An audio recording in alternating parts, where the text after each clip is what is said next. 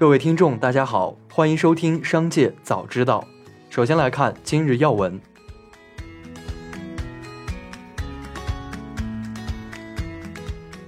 北京市医保局介绍，近日该局会同市卫健委、市人社局出台了通知，自四月二十日起，北京市将实施口腔种植医疗服务收费、种植体集中带量采购、牙冠限价挂网三位一体综合治理。口腔种植医疗服务费、种植体及牙冠价格将大幅降低。此次，北京共整合规范了十五个与口腔种植相关的医疗服务项目，价格水平较调整前平均下降百分之七十二。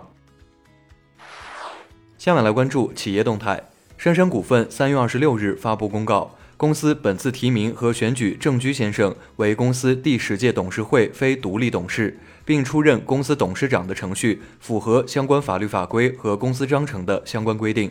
本次选举合法有效。公司原实际控制人郑永刚先生逝世后，其所持的公司股份及相关权益拟将按相关法律法规进入继承程序。截至本公告落款日，公司尚未收到任何具有法律效力的书面文件或通知确认公司新的实际控制人。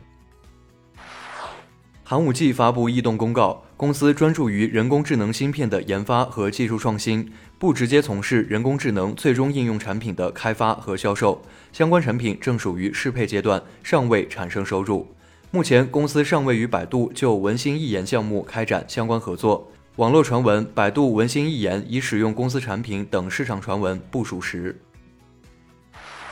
美国一名联邦法官裁定，一项寻求分拆谷歌广告技术业务的反垄断诉讼，最早将于二零二四年三月开庭审理。美国地方法院法官约翰·安德森为此案设定了日期，所有预审工作将于明年一月完成，并拒绝了 Alphabet 旗下谷歌和美国司法部延期至二零二四年七月的提议。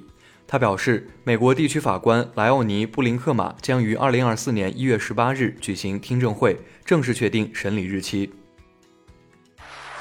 文灿股份公告，公司与上海未来汽车有限公司当日签署战略合作框架协议，双方拟在供应链净地化、低碳化、数字透明化及全球化四大维度进行深度合作，实现在未来合肥工厂周边的供应支持，开展在低碳材料利用及供应链降碳的实质性落地，建立透明、开放、公允的数字化供应链协同，同时在全球范围内进行业务合作，支持双方的全球业务健康发展。嘉华股份公告，公司董事长、实际控制人之一吴宏祥先生于二零二三年三月二十三日因病不幸逝世。公司将尽快完成董事补选及重新选举董事长的工作，并及时披露。现暂由副董事长代行董事长职权。牧原股份在互动平台表示，公司目前在江苏省内已设立二十八家生猪养殖子公司，并配备饲料厂，满足生产经营需求。此外，公司表示，当前公司育肥阶段料肉比在二点九左右。渣打银行计划将其约旦业务出售给阿拉伯约旦投资银行。渣打银行与阿拉伯约旦投资银行签订了一项协议，但需经当地央行批准。渣打银行的公司、商业和机构银行、消费者贷款和私人银行业务将迁移到阿拉伯约旦投资银行。此外，渣打银行所有在约旦的员工都将被调到阿拉伯约旦投资银行。下面来关注产业发展动态。在中国发展高层论坛二零二三年年会上，国际货币基金组织总裁克里斯塔利娜·格奥尔基耶娃表示，随着中国经济的反弹，预计二零二三年中国对世界经济增长的贡献率将达到三分之一，这对世界经济将带来很好的提升。另外，除了对世界经济增长的直接贡献，IMF 的分析指出，中国经济每增长百分之一，就能带动亚洲其他经济体增长百分之零点三。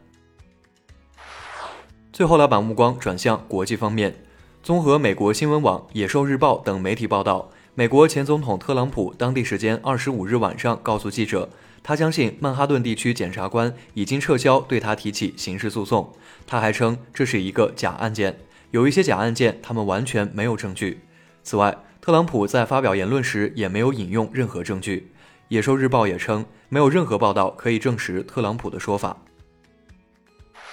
德国服务行业工会、铁路和运输工会以及柏林租户协会，当地时间二十五日在首都柏林召集大型抗议集会活动。约五千名医院、铁路、水务等公共事业部门的员工聚集在勃兰登堡门前，手持“涨工资、降房租、补贴通胀、为了更好的薪资条件罢工”等标语，要求雇主改善工资待遇。